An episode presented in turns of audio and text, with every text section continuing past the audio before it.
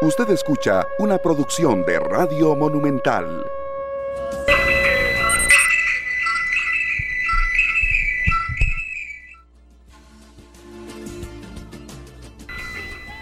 Buenos días, buenos días, buenos días Costa Rica.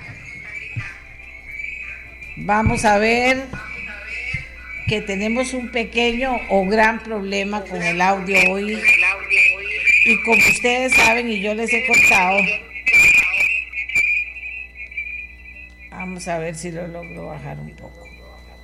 Tenemos, como yo les he contado, aquí estoy sola en la casa, yo me sé todo lo demás, pero la parte del técnico que necesitamos hoy aquí no la sé. Entonces esperamos que no afectar demasiado la transmisión, amigos y amigas, eh, y que cada quien pueda ayudarme desde el lugar en el que esté a que esto salga bien. Bueno, buenos días, ¿cómo están? Avísenme si se está escuchando demasiado esto, pero no vamos a poder hacer mucho, la verdad, hasta que no un técnico no logre resolver el tema, que aparentemente no es muy serio, pero que sí ocupa de esa intervención. ¿De acuerdo? Con firma de decreto para eliminar subsidio en asfalto, Chávez prevé que el diésel bajará 100 colones alza en el costo de la vida provoca una revisión inminente de los salarios mínimos. El Consejo Nacional de Salarios convocará una fijación de salarios mínimos extraordinarios para compensar la pérdida de poder adquisitivo de los trabajadores. El presidente de la Asamblea Legislativa, Rodrigo Arias, defendió ayer en conferencia de prensa la regla fiscal con aplicación a todo el sector público. Está de acuerdo con aplicar el límite a instituciones que generan sus propios ingresos, sus propios recursos, y también aquellas que cuentan con autonomías constitucionales como la caja, las municipalidades y las universidades. Oigan ustedes, eso es interesante, acuérdense, fracción de liberación nacional fracción mayoritaria y con una posición bien clara sobre el tema. Costa Rica y Ecuador iniciarán negociaciones para establecer un tratado de libre comercio entre ambas naciones, anunció ayer en Los Ángeles, sede de la Cumbre de las Américas, el presidente Rodrigo Chávez. El sistema integra que eh, para procesar los datos de salarios de los empleados públicos. Podemos confirmar que entrará en funcionamiento este mes de junio. Así lo dice el Ministerio de Hacienda. Este sería el primer sistema en Hacienda que volvería tras el hackeo. El sistema integra tiene dos componentes Integra uno que se utiliza para el pago de funcionarios del Gobierno Central y Tribunal Supremo de Elecciones e integra dos utilizada para el pago de funcionarios del Ministerio de Educación Pública. Fue deshabilitado, como ustedes saben, el pasado 18 de abril y actualmente se encuentra fuera de funcionamiento. De acuerdo con la planificación establecida, se estima que ambos componentes se restablecerán en este mes de junio, informó la Dirección de Tecnologías de la Información y la Comunicación del Ministerio de Hacienda a ameliarueda.com.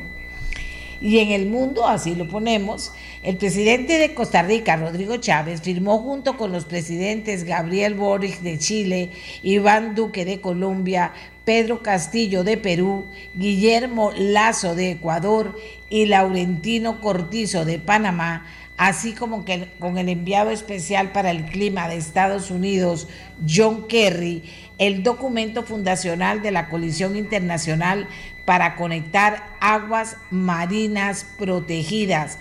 Y según expresó uno de los presidentes, Iván Duque, es el área marítima protegida más grande del planeta. Así estamos en el mundo, pero también se informa en el mundo que las posibilidades de visitas extraterrestres a la Tierra se está tomando cada vez más en serio en los Estados Unidos. La NASA anunció en las últimas horas el lanzamiento en el otoño boreal de una investigación sobre objetos voladores no identificados más comúnmente llamados por el término ovni. mientras que las ondas y los rovers de la NASA recorren zonas del sistema solar en busca de fósiles de microbios antiguos y sus astrónomos buscan las llamadas firmas tecnológicas en planetas distantes detrás de signos de civilizaciones inteligentes, esta es la primera vez que la NASA investigará fenómenos inexplicables en los cielos de la Tierra. Y en Colombia, oigan ustedes, siguen los descubrimientos, especie de tiburón extinta hace millones de años fue localizada. Bueno, a esta altura eh, necesito varias cosas, necesito, eh, vamos a ver, sí, sí, con las cosas que tuvimos que hacer, eh, necesito ver varias cosas. por favor, ok, primero, ok. Eh, a ver si me puede alguien informar si ese problema que tenemos, en el que hemos estado corriendo para tratar de resolverlos, se está oyendo mucho, si está interfiriendo mucho, ojalá que así no sea, para que podamos soportarlo mientras que podemos solucionarlo.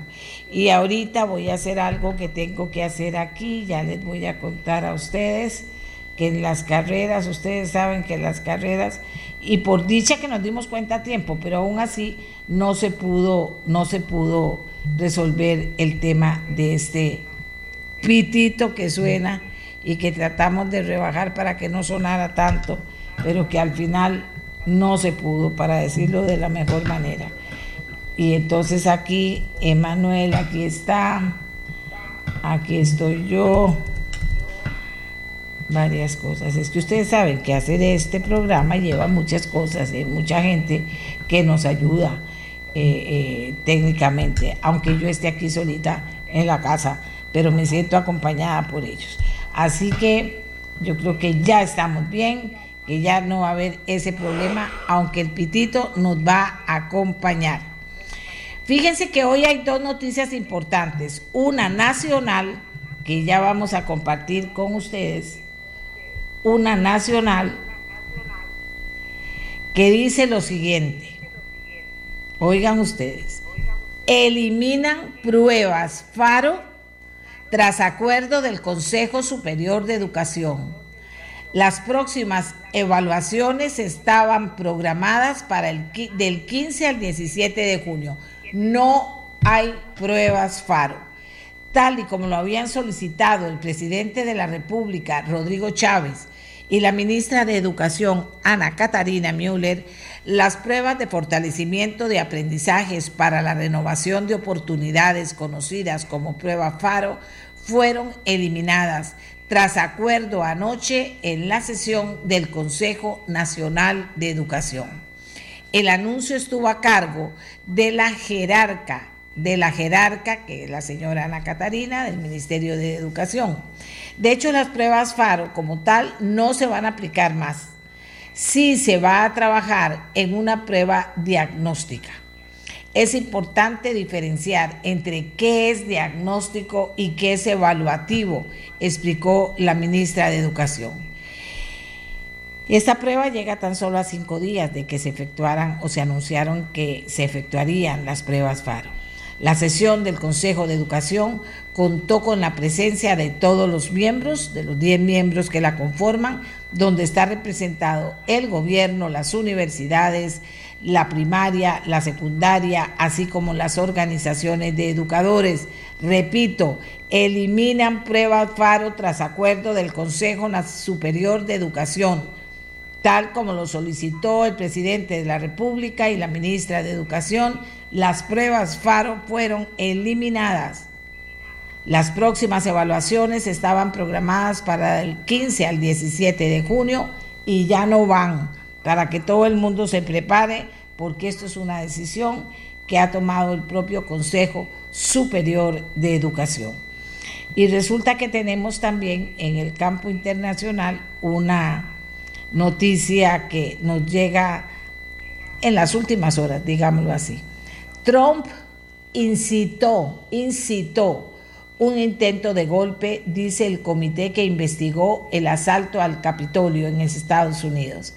El presidente Trump convocó a la turba, reunió a la turba y encendió la llave de, la llave o la llama de este ataque, dijo la vicepresidenta republicana del panel Liz Cheney en su discurso de apertura.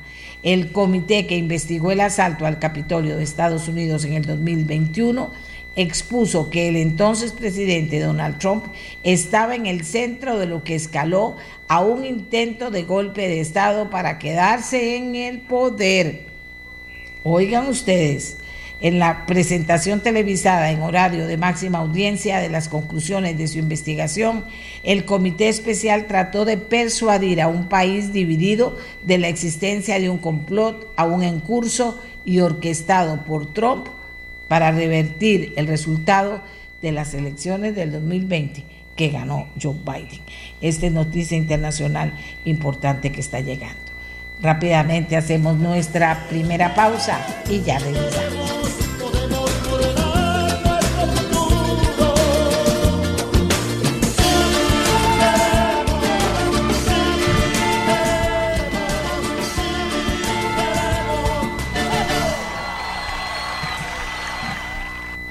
Amigos y amigas, se está realizando la cumbre de las Américas en Los Ángeles, Estados Unidos.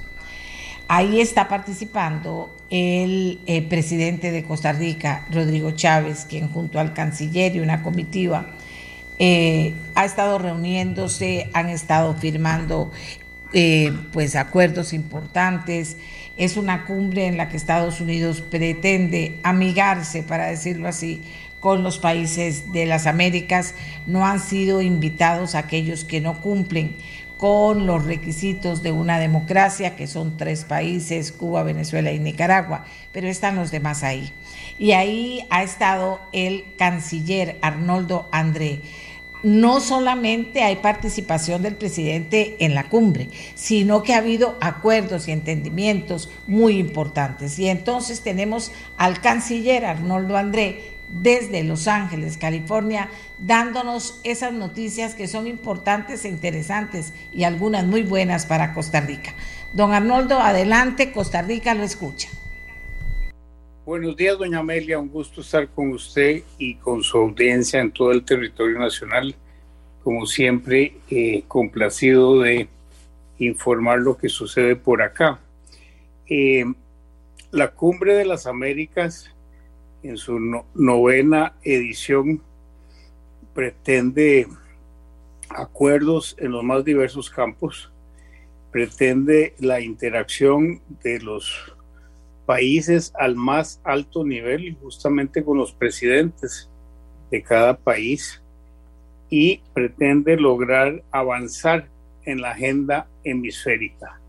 Em, la asistencia ha sido mixta doña Amelia, hay muchos presidentes, pero otros países están representados por sus cancilleres. Eh, por ejemplo, en el caso de México, donde es el canciller don Marcelo Ebram quien está representando al país. Pero también se han hecho presentes observadores europeos a las distintas reuniones. Eh, la cumbre ha sido presidida por el presidente de Estados Unidos, señor Biden, y por su secretario de Estado, el señor Blinken. Y se, además de las sesiones plenarias en las que se discuten los temas de interés general y que se han venido preparando, existen multiplicidad de reuniones bilaterales entre los países y las autoridades donde se logran acuerdos. Ejemplo de ello, el día de ayer fue un día muy importante para los océanos. Se acordaron y firmaron dos documentos. Uno es el, el corredor del Pacífico, Pacífico Este, que firman Panamá, Costa Rica, Colombia y Ecuador, creando la zona de protección marítima en el Pacífico más grande del mundo, que incluye las Islas Galápagos eh, junto con la isla del Coco costarricense y se extiende por 500 kilómetros cuadrados.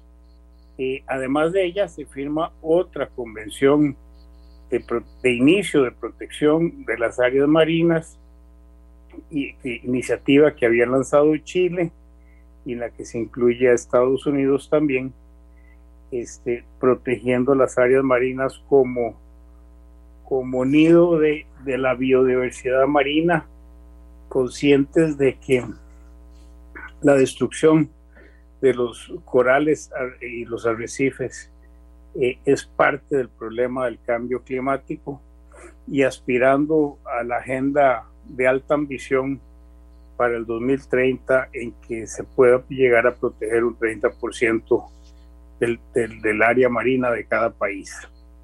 Además de ello, eh, tema de salud, por supuesto, derivado de la pandemia, cubre relevancia internacional y transversal. Eh, ya vivimos en el mundo esta pandemia y no se excluye una nueva. Y para una nueva debe estar el mundo preparado con los sistemas de salud ampliados y fortificados. Debo eh, incluir en la explicación también el tema de las migraciones en el hemisferio.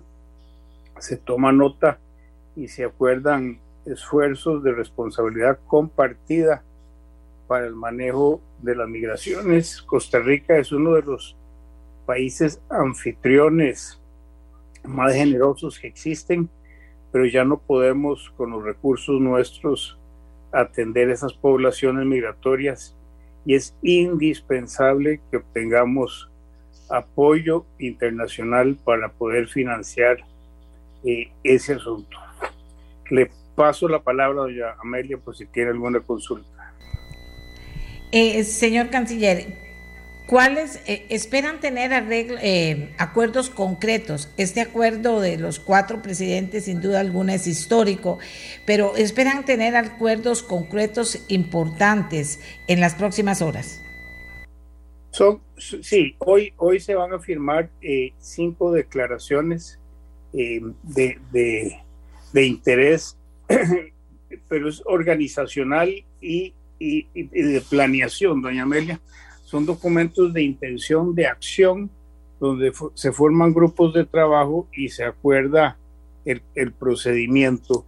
Eh, si me permite aquí revisar un momentito la, las declaraciones que vamos a firmar, eh, se refieren a un plan de acción sobre salud y resiliencia en las Américas, nuestro futuro sostenible y verde, uno sobre la aceleración, acelerando la transición hacia la energía limpia, otro sobre programa regional para transformación digital y por último un plan de acción interamericano sobre gobernabilidad democrática. Esos son además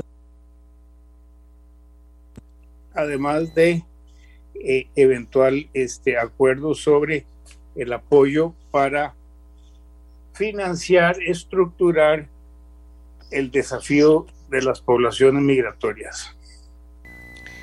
Excelente. Y en la agenda del presidente Chávez y suya, eh, eh, ¿qué está pasando o qué va a pasar? Han pasado cosas ya. Tuvimos una reunión bilateral de alto nivel con la señora Kamala Harris, eh, yo tuve un encuentro con el señor Blinken como secretario de Estado. De igual forma, me he reunido con el secretario de Seguridad Interna, Homeland Security, Mallorcas, así como con el presidente de Colombia, don Iván Duque, los presidentes eh, de la República Dominicana y Panamá en una minicumbre de la A de, de la Asociación para el Desarrollo en Democracia.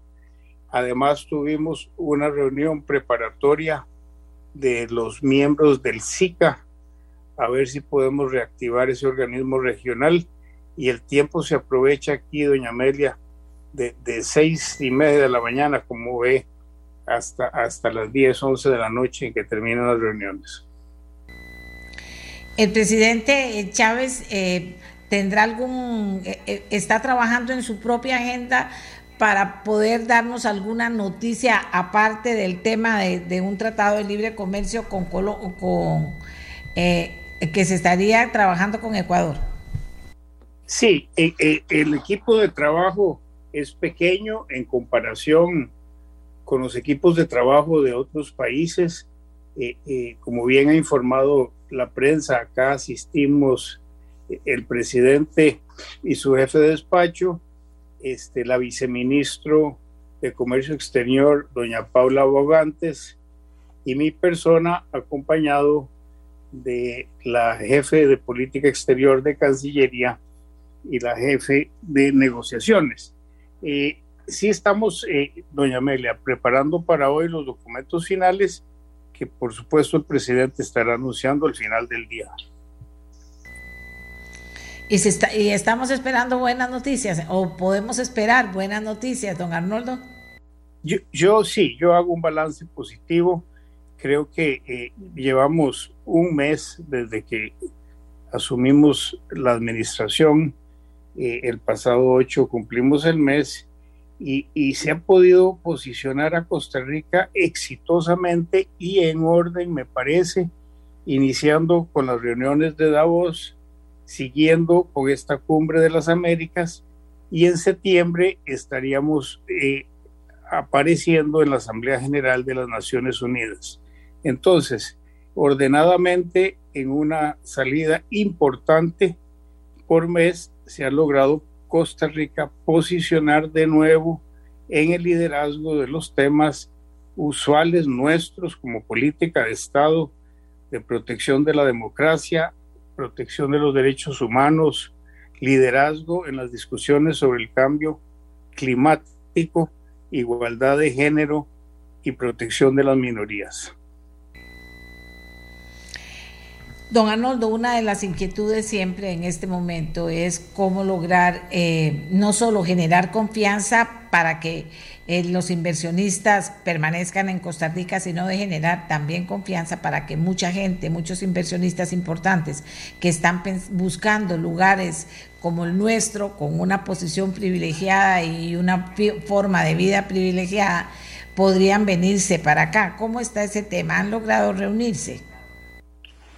Sí, doña Amelia, paralelo a, las, a las reuniones y discusiones políticas e internacionales, se da la cumbre de los empresarios de las Américas, donde hay presencia de empresarios costarricenses, donde está también presente Procomer y CINDE, y se han reunido los líderes de las empresas más grandes de la zona de las Américas en un afán ahí también del país de promocionarse como sitio de inversión predilecta.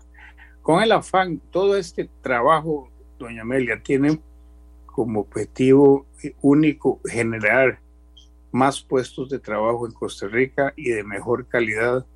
Eh, eh, el esfuerzo debe llegar al, a la población general costarricense.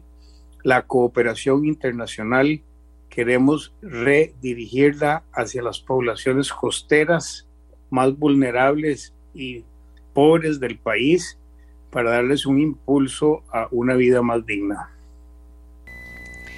Bueno, ya se nos acabó el tiempo, pero señor canciller, ¿cuándo regresan? ¿Cuándo tienen programado regresar a Costa Rica? Las de las 11 de la noche y a las 5 y media de la mañana de mañana sábado estaría ya en San José. Caramba. Bueno, ha sido una muy ha, sido un gran trabajo el que han realizado y como usted dice en estas cumbres las horas faltan más bien. Le agradezco muchísimo que haya sacado unos minutos a esta hora para poder estar con los costarricenses y para poder contarles qué ha pasado, qué está pasando y qué podríamos esperar ya finalmente en el cierre de esta cumbre de las Américas. Muchísimas gracias, don Arnoldo. Muchas gracias, doña Amelia. Saludos y hasta luego. Hasta luego. Bien, amigos y amigas, eso es lo que está pasando. Suena interesante. Esto de, dirigir la cooperación hacia las zonas costeras suena muy interesante. Vamos a estar esperando ya finalmente cuando el presidente regrese y que le dé en conferencia de prensa los detalles de muchos de los logros que han obtenido en este viaje, por lo menos algunas cosas a desarrollar a corto y mediano plazo. Así que eh, vamos a seguir con el programa.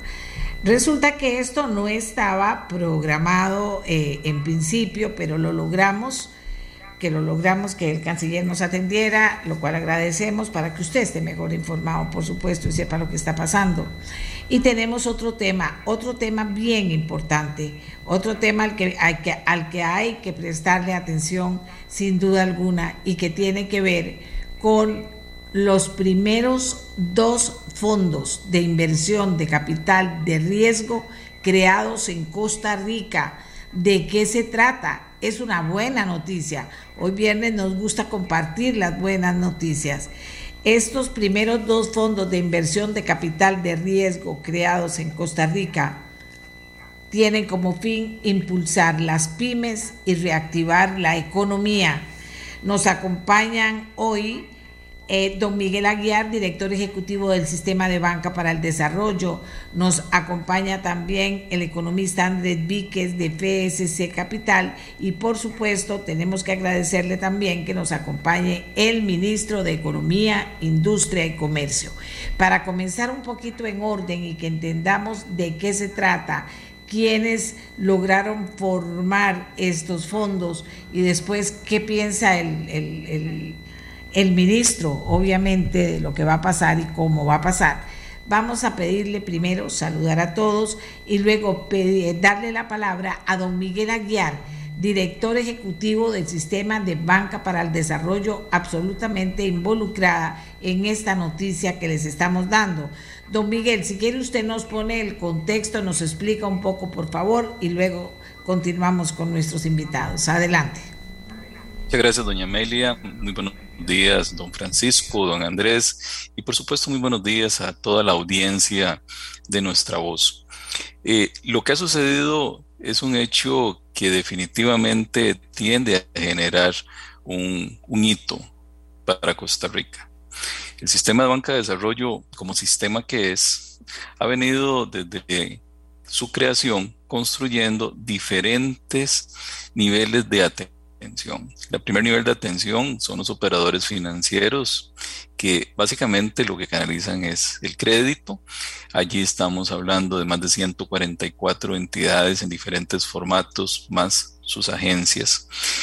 El sistema también ha venido creando entonces otro nivel de atención más allá del crédito, como son las agencias operadoras para canalizar capital semilla. Tenemos 11 agencias operadoras que van desde universidades, por ejemplo, Auge de la Universidad de Costa Rica, UTN, eh, TEC, eh, también otras organizaciones especializadas como Impact Hub, eh, Gatsuralto, CATIE, eh, Fundecor, etc. Con ellos canalizamos recursos de capital semilla para emprendimientos dinámicos.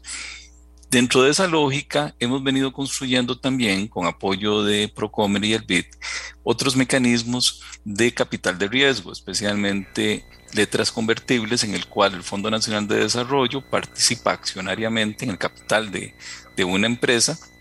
Y más tarde ese capital se convierte, se puede convertir en un financiamiento si la empresa no puede comprar la participación, con lo cual apoyamos en ese sentido. Eso tiene, digamos, mucho impacto, pero baja escala, porque está en función de lo que nosotros realmente podemos disponer de recursos. Así las cosas, en el año 2018 nos integramos un conjunto de instituciones públicas y privadas, el Sistema de Banca para el Desarrollo, por supuesto, la SUGEVAL, la Cámara de Fondos de Inversión, la Cámara de Emisores de Títulos Valores, la Bolsa Nacional de Valores, la Promotora de Comercio Exterior. Y empezamos a definir allí cuáles son los aspectos que eran necesarios para dar el paso y crear todo el marco normativo y legal para que Costa Rica pudiera tener fondos de capital de riesgo. Esto no es nuevo en el mundo. La mayor parte de las grandes empresas que hoy vemos globales en algún momento tuvieron apoyo de un fondo de capital de riesgo en sus países. Y entonces nos dimos a esa tarea de manera orgánica, colaborativa, y trabajamos revisando normativa. Eso conllevó que la Asamblea Legislativa reformara la ley del mercado de valores y la ley del sistema de banca para el desarrollo, que ya consideraba estos aspectos, pero lo logramos fortalecer. Allí nuestro agradecimiento a la exdiputada Karin Niño, que asumió esta reforma de la ley de mercado de valores y también al exdiputado Pablo Heriberto Arca, que lideró la reforma del sistema de banca para el desarrollo. Y con ello creamos un instrumento que fortalece este ecosistema. En el caso del sistema banca de desarrollo, el poder canalizar parte de los recursos que recibimos fiscales de la banca de maletín para procesos de emprendimiento e innovación, pero además también el que el Fondo de Garantías del FONADE pueda emitir garantías parciales para emisiones de deuda. Con ello, la CONACIF y la SUGEVAL emitieron la normativa referida a capital de riesgo y el Consejo Rector a su vez emitió los lineamientos. De esos lineamientos devino el poder crear el marco necesario para poder crear ese tercer nivel de atención. Y ese nivel tercer de atención, las sociedades de fondo de inversión como entidades autorizadas por el sistema de banca de desarrollo para poder canalizar recursos. Todo eso es el andamiaje. Pero ese andamiaje solo se podía hacer posible, digamos, su operatividad, si una empresa, si un estructurador asumía el desafío de poder diseñar y estructurar los productos y una sociedad de fondo de inversión levantara la mano y dijera, yo voy a hacerlo. Y ahí este, la empresa FCS Capitales asumió el desafío de crear los productos, diseñar todo lo que es estos dos primeros fondos de capital de riesgo y la sociedad de fondos de inversión de Mutual Alajuela fue la primera entidad en decir yo me quiero acreditar ante el Consejo Rector. Ese proceso se hizo y el Consejo Rector autorizó entonces, habiendo cumplido todo este proceso, dos millones de dólares como compromiso de inversión una vez los prospectos que desarrolló FCS Capital y la Sociedad de Fondos de Inversión de Mutual fueran autorizados por la SUGEVAL, aspecto que sucedió antier. Y entonces con ello se compromete recursos del Fondo Nacional de Desarrollo, que son los recursos que recibimos de banca de maletín, del impuesto a la banca de maletín, un millón de dólares para cada fondo. Esto es una señal de confianza que da el sistema de banca para el desarrollo y el Consejo Rector para invitar a otros inversores sofisticados que pueden ser organismos multilaterales, e, etcétera, para poder entrar a invertir. ¿Qué sucede con esto en relación con lo que ya teníamos, digamos, de, de aporte directo de letras convertibles? La economía de escala. Es decir, aquí estamos hablando de que al ser un fondo de inversión que puede recibir grandes sumas de dinero, ojalá, se pueden apoyar muchísimas empresas. Pero esto además genera un elemento que es vital para el país y es precisamente la transformación productiva de nuestro parque empresarial. Más allá del rescate y recuperación de empresas, la transformación. Hoy día, si uno analiza las cifras del Banco Central, uno observa allí que el régimen especial integrado por zonas francas, etcétera, es quien mayor inversión genera y mayor productividad logra en sus operaciones. Pero cuando uno analiza el régimen definitivo integrado por las empresas locales, se observa poca capacidad de inversión y baja productividad. Eso hace que las empresas se vean vulnerables ante choques económicos que se dan como los que hemos tenido con la pandemia en los últimos años. Entonces, el tener mecanismos adicionales de financiamiento utilizando el mercado de valores pero creando también un mecanismo que permita a las empresas crecer, acelerarse, transformarse, ser más productivas y, ¿por qué no?, crear nuevas industrias a nivel nacional es verdaderamente un hito y un elemento diferenciador para el desarrollo de Costa Rica. Como les digo, grandes empresas que hoy conocemos, posiblemente transnacionales importantes, que, que admiramos en su gestación, tuvieron el apoyo de un fondo de capital de riesgos.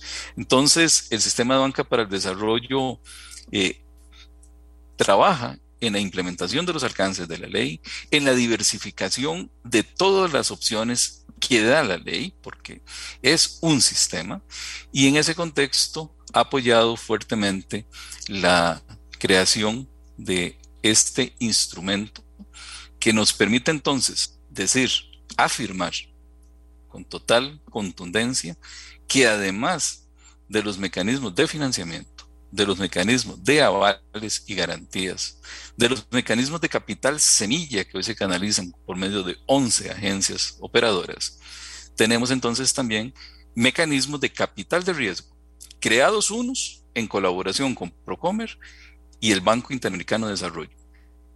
Y estos con el capital humano costarricense especializado, como ha sido todo este equipo de estas instituciones públicas y privadas que mencioné. Muchas gracias, doña Meli. No, no, muchas gracias y bastante claro, don Miguel. Vamos a ver ahora con el economista Andrés Víquez de FCS Capital los detalles de cómo construyeron esto. Eso es bien interesante. Vieron que es una excelente noticia ahí vamos a irla desarrollando hasta final que usted diga, y yo puedo, y yo puedo, y cómo puedo, bueno. Pero don Andrés Víquez nos va a hablar un poquito más de este proceso para entenderlo bien y para también tener claro eh, cómo se cómo se abren estas opciones. Don Andrés, gracias por acompañarnos. Adelante. Eh, muy buenos días, doña Amelia, estimados, eh, estimada audiencia, don Francisco y don Miguel. Eh, efectivamente, doña Amelia, este, nosotros estamos muy contentos con esta noticia desde el Grupo Mutual y como decía ahora don Miguel, como sociedad administradora de estos fondos de inversión y FCS Capital en su rol de, de gestor, pues nos encontramos muy complacidos por todo este esfuerzo que, como explicaba don Miguel, pues ha significado un trabajo conjunto de múltiples instituciones y de múltiples entidades que han comprendido pues la necesidad y la urgencia de diversificar las fuentes de financiamiento para las pequeñas y medianas empresas de este país. Los fondos de inversión, doña Amelia, son una figura que inició en el país desde los años 90.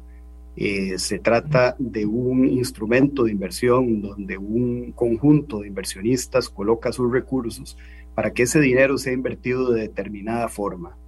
Eh, en el país, a la fecha, los fondos de inversión ya están administrando activos por el orden de los 4.400 millones de dólares. Eso es una suma muy importante porque ya viene a representar más del 6,5% del Producto Interno Bruto Nacional. Esos fondos de inversión invierten en títulos valores de entidades este, privadas, del sector público, eh, invierten en inmuebles, porque también hay algunos fondos de inversión que invierten en inmuebles de tal manera que los inversionistas obtienen una rentabilidad que viene de los alquileres y de las plusvalías que se generan producto de esas inversiones. Y ahora nos encontramos ante el nacimiento de una nueva familia de fondos de inversión.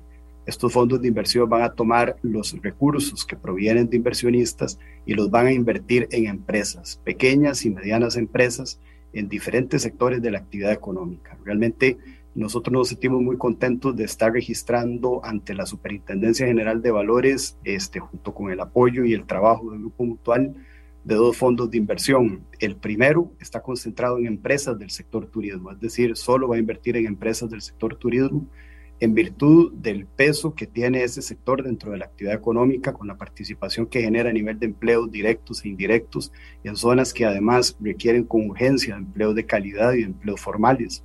El segundo fondo de inversión, denominado Avance Empresarial, es un fondo que va a invertir en empresas de cualquier sector de la actividad económica. Ahí no estamos restringidos a un sector en particular, sino que estamos abiertos a empresas de cualquier sector. ¿Qué características deben tener esas empresas en las cuales eh, los fondos van a invertir? bueno, deben cumplir con el primer requisito de, ser consideradas como pyme. Y recordemos que este, la normativa establece con mucha claridad cuáles son los parámetros que intervienen para la eh, definición de pequeña y mediana empresa. Y esos tres parámetros tienen que ver con, en primer lugar, el número de empleados, en segundo lugar, con las ventas anuales que esas empresas generan y en tercer lugar, con los activos netos que tienen esas empresas. Pasado ese primer filtro, doña Amelia, el, segundo filtro, ¿verdad? Que pasaríamos a revisar tiene que ver con los años de operación que tengan esas empresas, al menos cinco años de operación, que tengan ventas de aproximadamente un millón de dólares al año y adicionalmente a eso eh, que haya pues un modelo de negocio que ha demostrado funcionar. Y yo creo que los últimos dos años ha sido una verdadera prueba de fuego para muchas empresas donde si se han logrado mantener a flote a pesar de un eh, entorno tan complicado asociado con un proceso de pandemia, y ahora pues un proceso de este, inflación global y de, y, de, y de políticas monetarias restrictivas de parte de bancos centrales en todo el mundo, pues evidentemente son empresas que han hecho bien la tarea y que necesitan entonces el apoyo de este tipo de instrumentos como complemento a otras fuentes de financiamiento que ya existen y esos recursos pues las empresas los pueden utilizar para varios usos, los pueden utilizar para capital de trabajo, los pueden utilizar para inversiones en activo fijo que requieran hacer con el propósito de continuar su proceso de crecimiento o lo pueden hacer también como parte de un proceso de eh, reestructuración de sus pasivos. Entonces, pues realmente nos sentimos muy complacidos de que a raíz de, estos, de esta figura, que, que, que son dos fondos de inversión debidamente regulados por la superintendencia, eh, vamos a, poner eh, al, servicio del, del, país un instrumento que va a permitir a las empresas fortalecer y diversificar fuentes de fondeo, pero además a los inversionistas les va a permitir contar con una fuente alternativa de, de inversión para diversificar sus portafolios. En épocas donde hemos escuchado que no abundan las buenas alternativas de inversión en el país, Creemos que a partir de esta figura, inversionistas institucionales como operadoras de, pensiones, inversionistas eh, multilaterales que, buscan también cómo inyectar recursos en el país, pueden encontrar una manera de apoyar el, parque empresarial de este país y permitir, como, como, como lo decía ahora don Miguel, ¿verdad? ese proceso de eh, acelerar el crecimiento de las compañías. Y un último detalle que me parece muy importante dentro de esta discusión, doña Amelia, es que los fondos de capital de riesgo no solo inyectan recursos a las empresas, sino que también van a buscar que las empresas se comprometan con la adopción de buenas prácticas en materia de gobierno corporativo. Eh, van a procurar también eh, hacer llegar a la empresa ¿verdad? conocimiento técnico especializado, sobre todo en materia de eh, conocimiento de mercados, este, contactos, que le permitan también a las compañías fortalecer eh, sus procesos de expansión y de crecimiento. Eso, eso me parece que es una, es una, es una síntesis de lo que, de lo que consisten pues, estos dos instrumentos. Vamos a ver, muchísimas gracias. ¿Vieron cómo nos están explicando como una escuelita para que todos lo tengamos claro? Vamos a avanzar en, este, en esta información que le estamos dando a Costa Rica y hacerlo lo más claro y transparente posible para que ustedes vayan conociendo y por supuesto las personas que digan, mira, yo podría o no podría, pero, pero es una oportunidad. Vamos a conversar ahora con el ministro de eh, Economía, Industria y Comercio, que nos ha estado acompañando este rato, para que él eh, eh, le ponga la cereza al pastel, como dicen, ¿verdad? Entonces le damos la palabra a don Francisco Gamboa. Muy buenos días y adelante, don Francisco. Buenos días, doña Amelia, a usted y a las personas que nos ven y nos escuchan, así como a los señores que me antecedieron en la palabra. Definitivamente, como, como todos sabemos, tenemos una instrucción muy clara eh, de que todo el gobierno debemos contribuir de manera decidida a un objetivo que es el de promover que desde el sector privado se generen más y mejores empleos y de esa manera enfrentar el problema de desempleo que el país tiene. Y en esa línea, uno de nuestros ejes principales es el tema de acompañamiento empresarial. Y dentro de ese eje de acompañamiento empresarial, en el que tenemos varios temas eh, como que las empresas eh, sean más innovadoras, se internacionalicen más, eh, obtengan estándares en su gestión y en su administración que las lleven al siguiente nivel. Está también el tema de que obtengan el financiamiento que requieren para crecer y para desarrollarse. Y sobre todo, para que las empresas, eh, en este caso pequeñas, dejen de ser pequeñas y se conviertan en medianas y que las medianas dejen de serlo y se conviertan en empresas grandes. En esa línea o en ese contexto es que ayer fuimos testigos de este importante hecho que básicamente lo que hace es diversificar, ampliar las opciones para las pequeñas y medianas empresas eh, en cuanto a la obtención de eh, inyección de capital de las mismas. La naturaleza del fondo de, de, los dos fondos de inversión, de capital de riesgo y el mecanismo y cómo funciona, creo que lo explicaron muy bien los señores que me anteceden en, en, en la palabra, pero yo quería destacar aquí dos cosas eh, que son, es un mecanismo al que pueden aplicar empresas de, de todos los sectores eh, de, de la economía, eso es bien importante. Segundo, es muy importante porque uno de los dos fondos es específico para el sector turismo.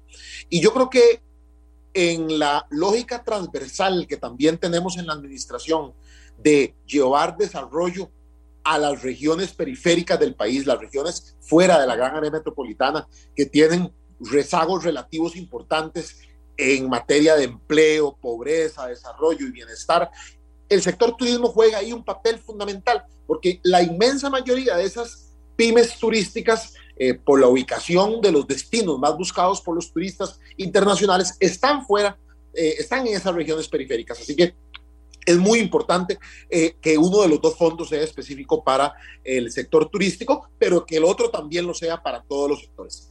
Lo otro que es importante, eh, doña Amelia, destacar es algo eh, que mm, señaló quien me antecedió en la palabra y no, no es cosa menor, es que la participación por parte de pequeñas y medianas empresas en este fondo también eh, conlleva como condición que estas empresas tengan adecuadas prácticas en materia de gobernanza, de gobierno corporativo, de impacto social y de impacto ambiental. Y entonces aquí rompemos con ese paradigma que a veces hay de que solo las empresas grandes y muy desarrolladas pueden tener una gestión sostenible, ambiental, social y económicamente. Y no, también las pymes deben tenerlo desde sus etapas tempranas, como por ejemplo es la etapa de expansión en la que están las empresas que participarían en estos dos fondos de inversión, eh, que, que, que, como bien ya lo explicaron, eh, consiste en que inversionistas colocan sus recursos, sus inversiones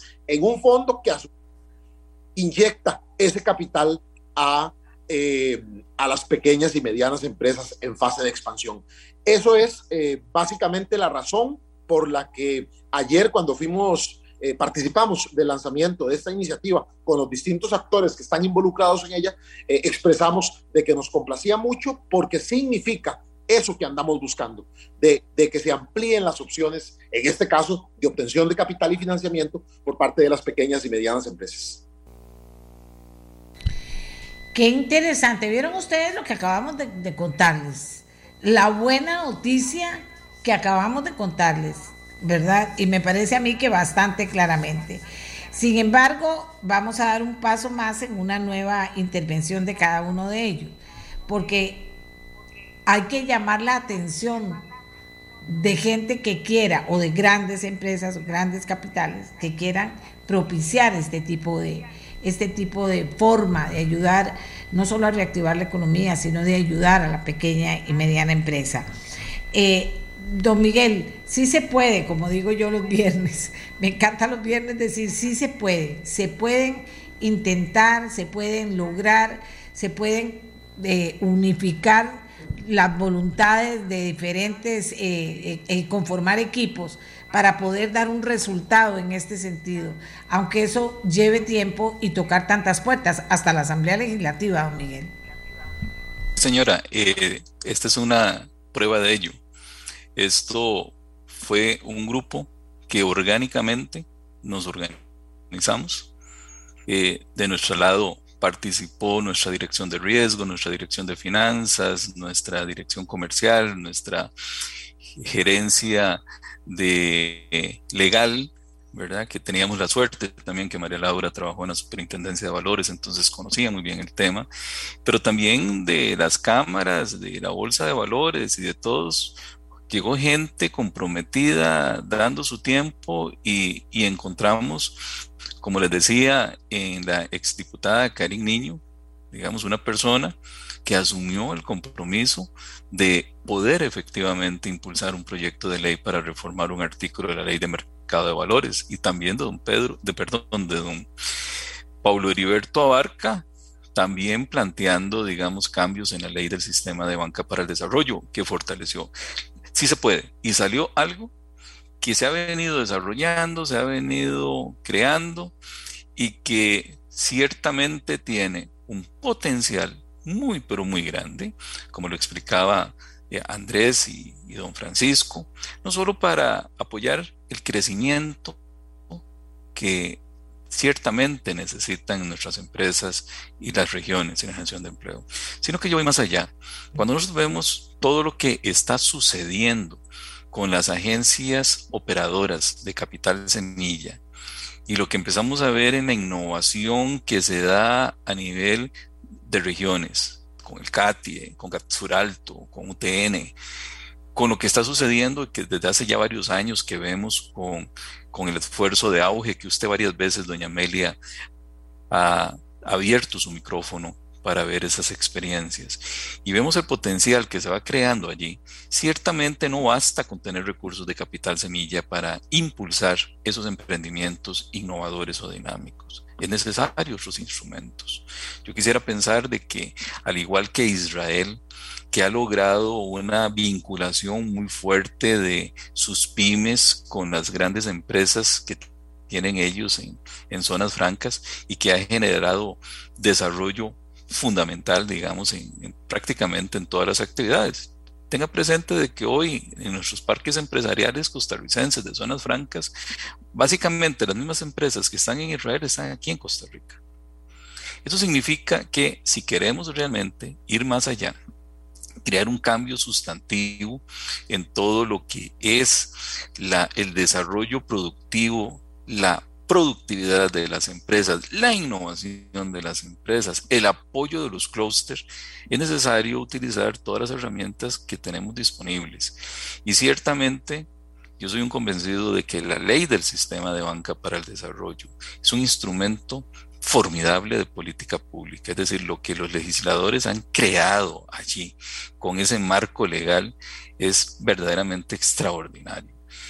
Y es un sistema que está en madurez, es un sistema que realmente se empieza a desplegar a partir de la reforma del 2014 que se implementa en el 2015. O sea, en siete años pasó el sistema de haber otorgado desde su creación hasta el 2014 cerca de 60 mil millones, como otorgamiento histórico, a, a otorgar al año, a este momento más de 1.6 billones de colones. O sea, anualmente está otorgando en créditos más de 300 mil millones de colones con nuestros operadores financieros. Ciertamente es importante que los operadores financieros, especialmente la banca pública, vayan una milla más de lo que dan actualmente. Pero va por buen camino, pero no basta eso. Las empresas no solo necesitan el apoyo de financiamiento convencional, es necesario profundizar el mercado de valores, crear en el mercado de valores instrumentos para que pymes que empiezan a tener un desempeño muy interesante, muy dinámico, lo vemos con el trabajo que hacemos con Procomer, puedan tener la capacidad de crecer, de expandir, de poder generar sus inversiones, no necesariamente a partir de deuda, sino a partir de capital. Y en ese contexto es lo que hemos venido construyendo. Entonces, ciertamente aquí, y con esto concluyo, hay una semilla que se ha sembrado. Una semilla que es fuerte porque nace de la articulación de buenas voluntades y con un trabajo eficiente y eficaz de todos los actores críticos desde la Superintendencia de Valores, que reconocemos el trabajo y el liderazgo de, Patricia, digamos, en este proceso, de la Bolsa Nacional de Valores, de las cámaras de fondos, de las cámaras de emisores, de la Asamblea Legislativa, que comprendió y vio la importancia de no durar una reforma 10 años, sino de sacarla en tiempo récord. Y a partir de allí crear toda esa normativa, pero lo más importante, todo eso es un andamiaje que no significa nada si el sector privado no da el paso adelante y dice, yo voy a dar el paso para crear esto. Y ahí es donde entra don, don Andrés Víquez, digamos, y sus colegas con FCS Capital y dice, bueno, yo voy a asumir el desafío de crear estos dos prospectos. Y la sociedad de fondos de inversión de la mutual dice, bueno, yo doy el paso para poder implementar esto. Lo que hicimos hasta ahora, complejo, pero es la parte fácil. Lo que sigue en adelante es la parte difícil, porque implica que quienes estuvimos sigamos apoyando y que se incorporen nuevos actores claves para que esto efectivamente sea, digamos, un mecanismo de desarrollo productivo, una opción más para un grupo de empresas que tienen un perfil particular, pero que necesariamente, si aquí logramos interactuar, por ejemplo, con las con los parques empresariales, con Asofras, que también estamos trabajando con ellos para hacerlos agencia operadora del sistema de banca de desarrollo, para canalizar recursos de capital semilla, para poder integrar emprendimientos asociados con estas empresas, podemos tener aquí un mecanismo para seguir escalando. Y reitero, el desafío del país de mediano y largo plazo es que el régimen definitivo, es decir, las empresas locales del país tengan la capacidad de poder mejorar productividad, poder tener la capacidad de tener acceso a recursos diferentes a crédito convencional para poder hacer inversión. Si ellas pueden invertir en maquinaria, planta, equipo, mejorar competitividad, poder vincularse con nuevas empresas locales e internacionales. Es ahí donde empezamos a ver empresas más resilientes que pueden asumir choques económicos de mejor manera. Pero sobre todo, lo más importante, poder generar una plataforma empresarial costarricense cada vez más fuerte, con mayores encadenamientos productivos, que también generen encadenamientos fiscales y encadenamientos sociales, que es fundamental, reducir un desafío que tiene el país, que es el tema de la informalidad. Nuestra seguridad social, doña Amelia, está diseñada para la formalidad. Es decir, no existe forma ni Dios posible que la seguridad social, FODESAF, etcétera, pueda sostenerse con casi un 50% de informalidad. Eso no existe. Entonces, hay que trabajar en esa, en esa dirección. Entonces, todos estos instrumentos que crea apoya, impulsa el sistema de banca para el desarrollo en esa mesa de articulación de lo público y lo privado, va orientado precisamente a que la, la sector empresarial, las empresas, las personas cuenten con mejores instrumentos. No está diseñado el sistema de banca para el desarrollo para sustituir al sistema financiero. Nunca fue eso su objetivo, pero sí complementa, es una caja de herramientas. Muchísimas gracias a don Miguel Aguiar, director ejecutivo del Sistema de Banca para el Desarrollo. Vamos con el economista, también con el ministro, con algunas de las inquietudes de ustedes. Dice, quiero conocer cuántas microempresas podrían cumplir con los requisitos que mencionan. Ese capital de riesgo, ¿qué tasa de interés tiene? Hay un formulario digital que se llena para ver si la pequeña empresa puede optar por el capital de riesgo. Don Andrés. Sí, muchas gracias, doña Amelia. Este, efectivamente, y, la verdad es que me parece eh, una oportunidad de oro para nosotros utilizar esta plataforma que usted tan gentilmente nos, nos ofrece para que realmente pues, las pequeñas y medianas empresas ¿verdad? que consideren que esta puede ser una alternativa para su, eh, para su proceso, para el financiamiento de su proceso de, expansión, se puedan comunicar eh, con nosotros bajo las siguientes dos modalidades. La dirección de, de, correo electrónico, doña Amelia, info arroba fcscapital.cr Repito, info arroba fcscapital.cr o al WhatsApp 84 48 13 27. Para nosotros es muy importante poder tener este, la, posibilidad de eh, abrir espacios de conversación con las empresas para explicarles en detalle cómo funciona la figura y cuáles son los requisitos pues, que deberían cumplir. Ahora, don Miguel, en su excelente exposición y explicación, decía un tema muy importante y es el hecho, doña Amelia, de que muchas veces pensamos en que el financiamiento para las empresas o los recursos que una, que una empresa necesita para su proceso de crecimiento solo pueden adquirir la forma de deuda o la forma de crédito. Esa es una alternativa para el fondeo y para el financiamiento de las empresas, que es una forma muy buena en cierta etapa del desarrollo de la vida de una compañía, pero tiene asociado un componente claramente de carga por concepto de intereses y además la cancelación del principal bajo algún esquema que sea definido por la entidad financiera. En el caso de un financiamiento a través de capital, es decir, la llegada de un socio que aporta recursos, estos recursos no tienen asociado este, un componente de exigencia, es decir, no los tiene que devolver en dos años, no los tiene que devolver en tres años o en cuatro años, eh, ni tampoco tiene normalmente que pagar un, un, interés por concepto de ese tipo de financiamiento. Es capital que aporta un socio que por supuesto quiere que el negocio crezca para que eso genere valor y el día en que pueda vender sus acciones, pues eso le genere una rentabilidad atractiva. Entonces es una fuente muy importante de fondeo porque ayuda a que no se someta a presión adicional el flujo de caja de la compañía teniendo que asumir la cuota o el pago de un, de un, de un financiamiento. Entonces, por eso es que es tan importante considerarlo como parte de esa estructura de financiamiento para las, eh, para las compañías. Así que yo quiero aprovechar realmente este espacio, ¿verdad?, para eh, eh, que las empresas que puedan ver en este, en este instrumento una opción para ellas, pues puedan entrar en contacto con nosotros. Este tipo de estructuras, doña Amelia, si bien es cierto, son una grata novedad dentro del mercado financiero costarricense, no son nuevas a nivel mundial, tienen varias décadas de existir. En Latinoamérica, solo el año pasado, eh, los fondos de capital de riesgo realizaron inversiones en empresas por más de 27 mil millones de dólares. Eso nos da una idea del tamaño que esta industria ha venido a representar en países, sobre todo en Brasil, en México y en Chile, que tienen un camino recorrido muy importante y que nosotros esperamos eh, que a través de, esta, de estas herramientas podamos también iniciar una, una, eh, un proceso en esa misma dirección.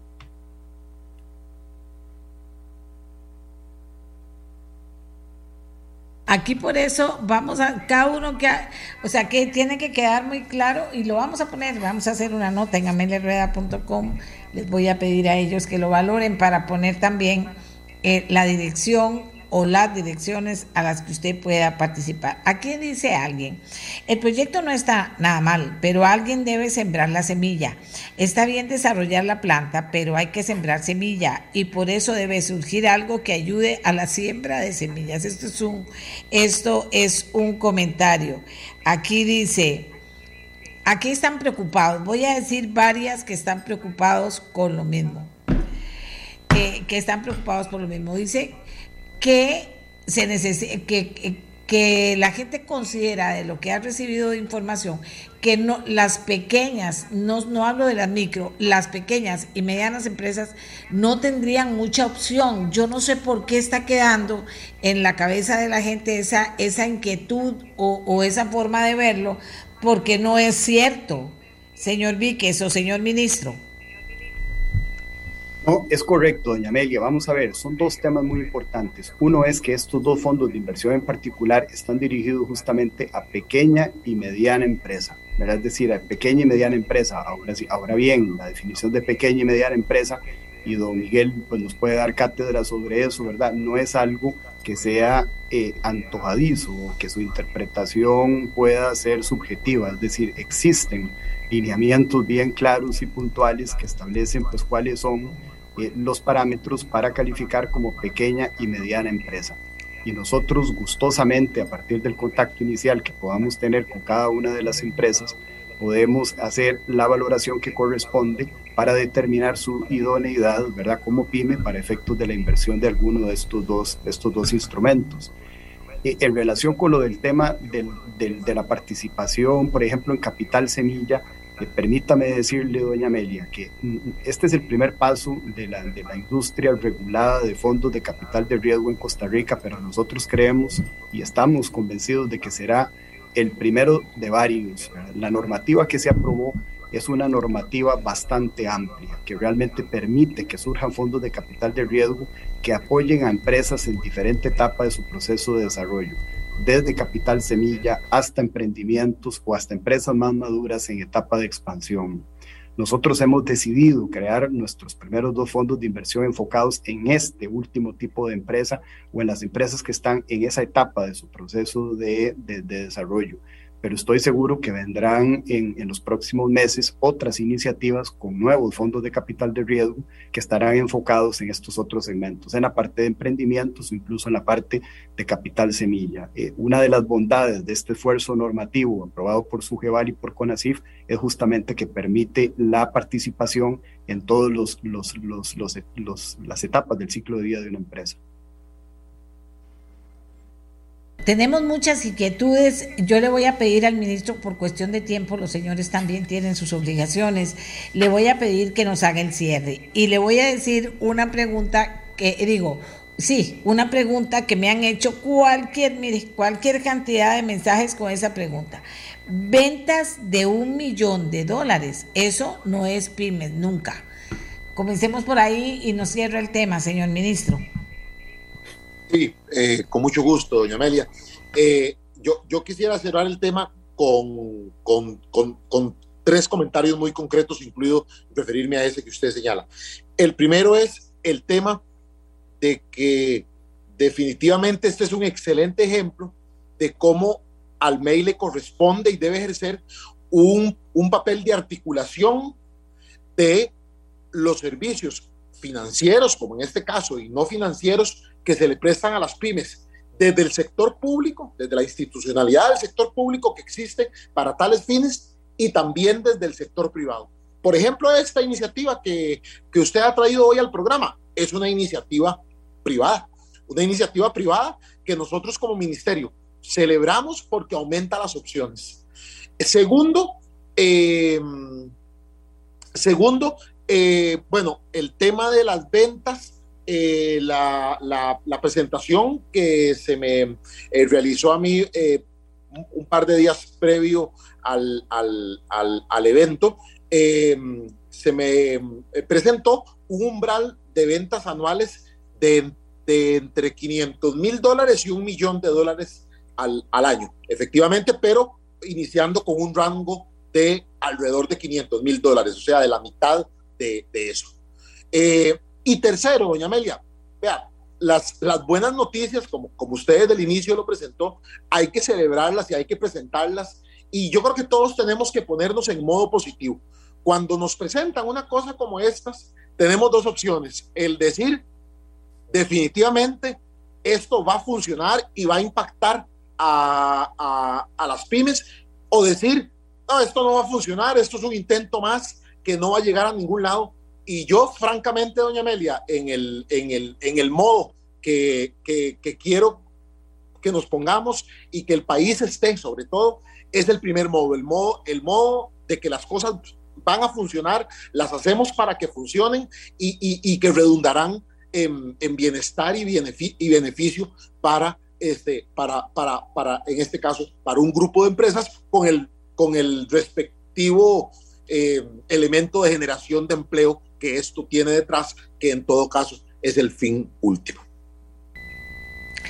Muchísimas gracias a don Miguel Aguiar, director ejecutivo del Sistema para Banca para el Desarrollo, a don eh, Andrés Víquez, economista de FCS Capital, a quien le voy a pedir que una vez más diga a dónde pueden contactar las empresas interesadas y a don Francisco Gamboa, ministro de Economía, Industria y Comercio. Nos vamos con esa dirección, don Andrés, me la repite, por favor. Sí, señora, con muchísimo gusto. Es info arroba F de Fernando, C de Carlos y S de Soledad, fcscapital.cr y al WhatsApp 8448 1327. Doña Amelia, Usted me permite, me permite señalar, por favor, que ciertamente este es un producto diseñado y pensado para empresas pequeñas y medianas, ¿verdad? Eh, eh, no, no está diseñado este producto en particular para las microempresas, las cuales tienen a, otras posibilidades, pero si no quisiera que quedara la, porque en esto las, las expectativas inadecuadas son a veces las enemigas mismas de una iniciativa.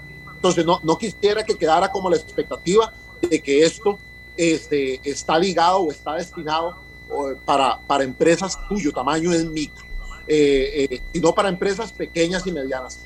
Y sobre todo, por eso es que yo creo que es importante el concepto de ascenso empresarial que yo he venido empleando, doña Amelia, que es que ojalá las micros en el corto plazo se conviertan en pequeñas, las pequeñas en medianas y las medianas en grandes. Gracias, don Miguel Aguiar. ¿Quiere agregar algo para terminar entonces? Muchas gracias, doña Amelia. Agradecerle a usted el espacio que nos da para conversar. Ciertamente, como bien lo dice don Francisco, esta es una opción para un grupo importante de empresas y créanme que en nuestra experiencia hay medianas empresas y hay pequeñas empresas que están dentro de esos parámetros y no son pocas, son bastantes. Y en ese contexto, el, estamos creando nuevas opciones y esas opciones tienden a ayudarnos a todos. Muchísimas gracias y por su espacio, doña Amelia, por ayudarnos a que más personas conozcan de las alternativas que se están construyendo. De esa forma, con usted también construimos país. Muchas gracias. Gracias, señores, nuevamente por haber participado. Una noticia importante de los últimos minutos. Estados Unidos informa la inflación asciende a 8.6% anual en mayo, máximo en 40 años. Vean lo que esto significa. Ya ustedes aquí hemos hablado mucho de la inflación, ya ustedes saben cómo opera eso, pero podemos seguir hablando. Dice, eh, eh, la inflación volvió a ganar fuerza en mayo, donde el índice de precios al consumidor eh, subió un máximo desde diciembre de 1981, según datos del Departamento de Trabajo divulgados al viernes. Y esto tiene repercusión en casi que todo el mundo, diría yo. Bueno, vieron que traté artesanalmente de solucionar el tema del pitito. Solamente se oye cuando yo hablo, pero eso ya se va a arreglar.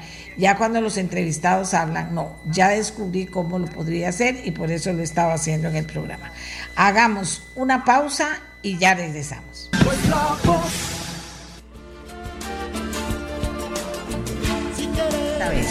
Aquí estamos de nuevo con ustedes.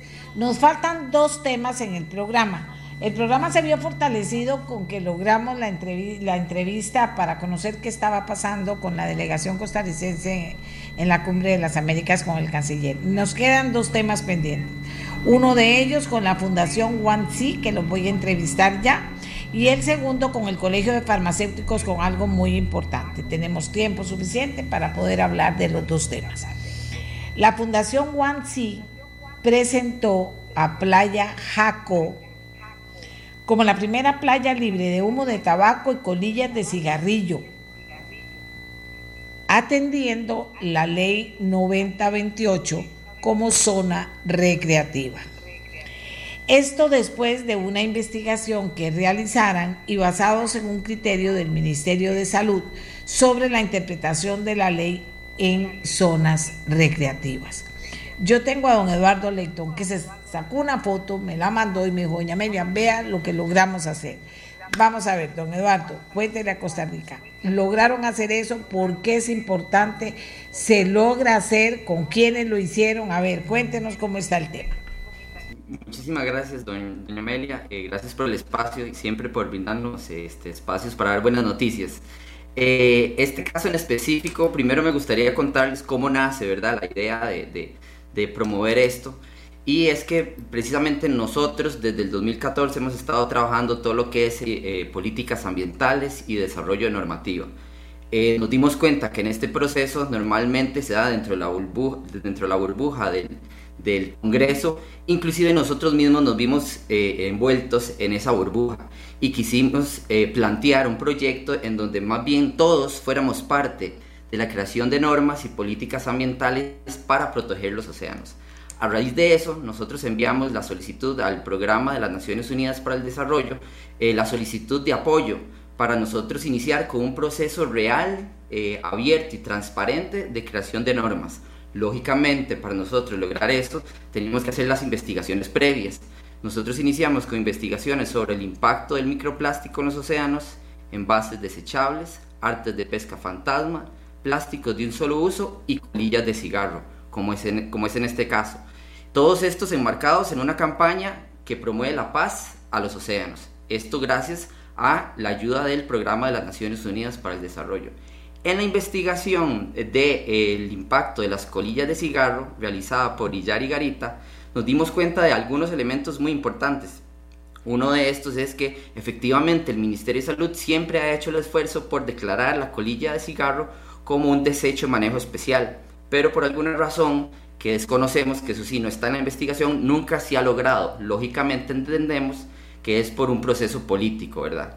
Em, y también dentro de esos elementos que identificamos en esta investigación es que, queríamos aclarar eh, si nuestras playas entraban dentro de lo que son zonas recreativas a la luz de la ley 9028, la ley general de, de control de tabaco y sus efectos en la salud.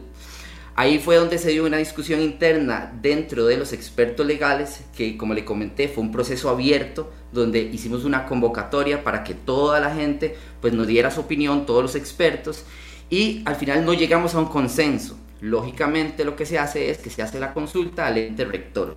El ente rector es el Ministerio de Salud y ellos nos responden que efectivamente nuestras playas son zonas recreativas y que no se debe fumar. Entonces, con este criterio nosotros nos vamos al, Consejo Municipal de Garavito, se los presentamos y les decimos esto para nosotros es una gran oportunidad porque realmente las playas deberían ser zonas libres de humo de tabaco, donde todos normalmente vamos a, nadar, a hacer ejercicio, los niños siempre están jugando en la playa y les propusimos que, pues, que impulsáramos Jacó como esta, como esta playa, como la primera en Costa Rica en, declararse libre de humo de tabaco. Lógicamente ellos tienen que tener un fundamento legal para hacerlo y bueno, por dicha teníamos esta ley que en realidad es una muy buena ley eh, y teníamos el criterio del Ministerio de Salud. Ya no éramos nosotros como fundación que teníamos ese gran deseo, sino que teníamos el fundamento del Ministerio de Salud. Para nosotros esto es sumamente importante porque dentro de la investigación también, en donde trabajamos con organizaciones de base, como por ejemplo, como por ejemplo The Clean Wave en Tamarindo, Mare Blue, Jaco Impact en Jacó, Waterkeeper en Santa Teresa, eh, hicimos un sondeo de cuál es el, el desecho número uno de las playas turísticas en nuestro país. Y encontramos que efectivamente son las colillas de cigarro. Y que obviamente el Estado pues no tiene la capacidad de estar recolectando y recuperándolas todas. Por eso es que al final estas organizaciones hacen este excelente trabajo. En el mundo también eh, las colillas de cigarro son el desecho número uno que se encuentra en las playas turísticas. Esto es un, un dato de conservación internacional y eh, pues vemos que realmente es un gran problema. Normalmente la gente, doña Amelia, que pues que las colillas de cigarro eh, pues son biodegradables, son pequeñas e inofensivas. Lo que pasa es que realmente cuando ya se empieza a hacer el análisis es un gran contaminante, tiene fibras de celulosa y acetato, que es un tipo de plástico, no son biodegradables, algunas toman hasta 12 años en, en desaparecer y bueno, lógicamente afecta a la salud con químicos altamente contaminantes, tanto para el ser humano como para las especies marinas, tiene metales pesados y contaminan fuentes de agua. Hay estudios que establecen que va desde 8 litros de agua hasta 50 litros de agua, ¿verdad? Entonces realmente el impacto es bastante grande. También... Ahora dígame una cosa, Eduardo, y entonces, ¿cómo hacer para bueno, no solo declararlas, sino para, para evitar que sigan echándolas o para limpiar las que hay, o sea, ¿cómo funciona eso? Claro, entonces lo que hicimos fue un trabajo en conjunto con la Cámara de Turismo y Comercio, la Municipalidad de Garavito y Fundación One Seed. El criterio no solamente nos, arroja la directriz de que no se debe fumar en la playa, sino también cuál es la zona que sí se puede. Entonces, efectivamente, la zona que sí se puede son las aceras. Entonces, la idea es precisamente, primero, el elemento educación es muy importante, eso estamos bastante claros, ¿verdad? Eh, y las zonas de fumado adecuadas tienen que ser las fuera de la playa y la municipalidad de Garavito va a empezar a poner eh, dispositivos idóneos para que la gente sepa dónde se debe fumar y darle una gestión adecuada. En principio, la ley establece que se puede sancionar a la persona. Ahora, la idea es educar, ¿verdad? Y ir trabajando con el consumidor y con el usuario para que sepan que son zonas recreativas y que no, no deberían de fumar. Por lo tanto, la Policía Municipal en conjunto con nosotros vamos a estar haciendo actividades de educación en la zona para ir explicándole a la gente y que ellos vayan tomando conciencia y ellos utilicen las áreas que son adecuadas y que no tiren la colilla. Y claro, es que yo creo, doña Amelia, que a todos nos ha pasado, pensamos que realmente no tiene ningún impacto, pero sí lo tiene y es, y es contundente, ¿verdad? Ahora, dígame una cosa, Eduardo, eh, eso, ese material tiene, ¿se puede reciclar o hay que dejar que se degrade naturalmente? No, e, ese es uno de los grandes retos y de hecho dentro de la investigación eh, nosotros buscamos pues cómo darle circularidad, digamos, al desecho de las colillas. A nivel internacional hay bastante investigación, hay unas que pues que tienen éxito, otras no tanto. En nuestro país eh, la regencia química de la Universidad de Costa Rica está dándole un tratamiento adecuado a las colillas. Inclusive se está creando este, convenios eh, en conjunto, por ejemplo, de la, Municipalidad de Garavito para que todos estos desechos de las colillas de cigarro vayan a ser tratadas en la regencia química de la Universidad de Costa Rica. Dentro de la investigación, claro está, ¿verdad? Nosotros le preguntamos a la regencia, regencia, efectivamente ustedes tienen capacidad de darle el tratamiento adecuado a todas estas colillas a nivel país y efectivamente ellos nos, nos dicen que sí. Entonces ahorita, este, de forma muy innovadora, eh, se encontró eh, que precisamente la universidad y la regencia es quien le va a estar dando el tratamiento adecuado y dándole una gestión totalmente circular, digamos, al, al desecho de colillas. Bueno, Eduardo, ¿qué le puedo decir? Que lo felicito muchísimo. Eh, primero que es algo que no conocíamos, por lo menos nosotros. Segundo, comunicarlo. Tercero, que esa sea la primera playa y pase entre otras playas. ojalá que se pueda también avanzar en todas las investigaciones para ver cómo hacemos con esas con esas colillas, que es el primer, imagínense, las que más ensucian las playas, no solo aquí, sino en el mundo. Hemos tenido muchísima y valiosísima información. ¿Qué apoyo necesitan ustedes para seguir adelante con esta, con esta acción de que las playas finalmente vayan sumándose a este esfuerzo? Sí, doña Amelia, primero pues que, que todas las municipalidades pues sepan de esta posibilidad y de que tienen el fundamento legal, ¿verdad? De hacerlo. Es que eso es muy importante porque una cosa es simplemente si lo quieren hacer y otra cosa es ya con este criterio que Fundación OneSea solicitó al Ministerio de Salud, que ellos sepan que tienen un respaldo del ente rector para poder declarar sus playas como libres de humo de tabaco. Al final, y yo creo que es algo muy, algo muy, muy positivo para las, para las municipalidades, y es que pueden realmente decirle a la gente, nuestras playas son libres de humo de tabaco, vengan ustedes en familia y de esta forma también pues promover eh, el desarrollo y el bienestar económico de la zona, ¿verdad? Que ahora todo, todos nuestros proyectos, eso es algo muy importante, eh, consideran el aspecto económico. Eh, nosotros nos dimos cuenta, por ejemplo, que en este proyecto de las colillas de cigarro, al final fue algo muy bienvenido en la Municipalidad de Garavito, precisamente porque contemplamos el aspecto de que si es una zona recreativa, la gente va a querer ir a la playa, va a saber que no va a estar contaminada y por lo tanto, pues más gente va a ir. Es el mismo sentido que queremos que eh, las otras municipalidades le den y que lo vean como una oportunidad una oportunidad de bienestar económico para la zona y promoverlos como zonas realmente limpias, ¿verdad? Entonces, ¿qué necesitamos nosotros? Pues que las municipalidades sepan, pero sobre todo que la gente sepa y que nos apoye. ¿Por qué, doña Amelia? Porque anteriormente el Ministerio de Salud ha tratado de dar ciertas regulaciones en torno a las colillas de cigarro y por alguna razón no lo logran. Esta vez lo que nosotros queremos hacer, a diferencia de otras veces anteriores, es que mediante estos procesos abiertos y transparentes podamos promover no solamente regulaciones con respecto a las colillas de cigarro, sino también con respecto a los otros temas. Eh, y así que la gente sepa qué es lo que se gesta dentro del Congreso cuando algo simplemente no pasa, ¿verdad? Porque simplemente se duerme un proyecto y nadie se cuestiona qué es lo que pasó y, eh, y realmente es algo que no afecta a un sector productivo específico ni que esté en desventaja, ¿verdad? Entonces es eso, que la gente sepa, que las municipalidades eh, sepan que tienen la posibilidad de hacerlo y que tiene un asidero legal. Eh, y yo creo que con eso podemos ir avanzando con cada uno de los proyectos. Con respecto a este de colillas de cigarro... Dígame una cosa, hábleme del nombre. Aquí me dice alguien, qué lindo nombre. El nombre de la fundación. ¿Sí?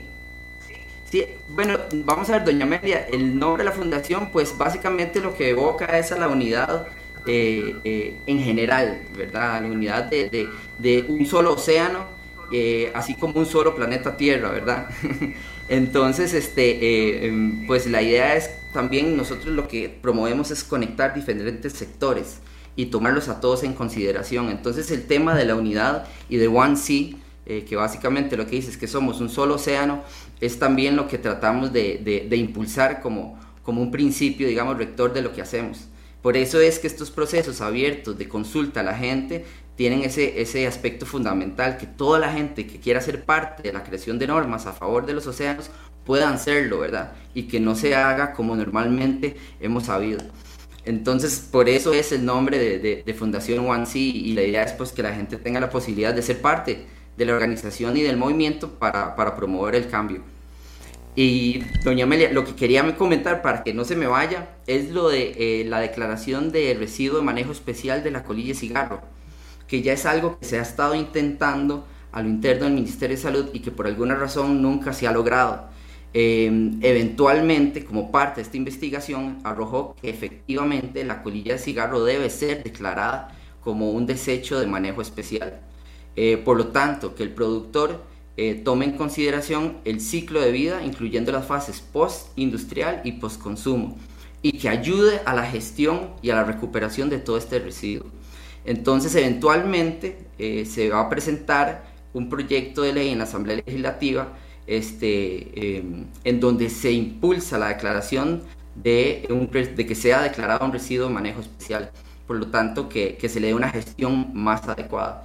Este proyecto eh, lo que queremos es eso también, que la gente sepa eh, que eventualmente se va, se va a impulsar y que lo que queremos es pues, que el sector privado se involucre un poco más en lo que es la gestión adecuada de este residuo. Muchas gracias. Vean qué suerte que tengo yo.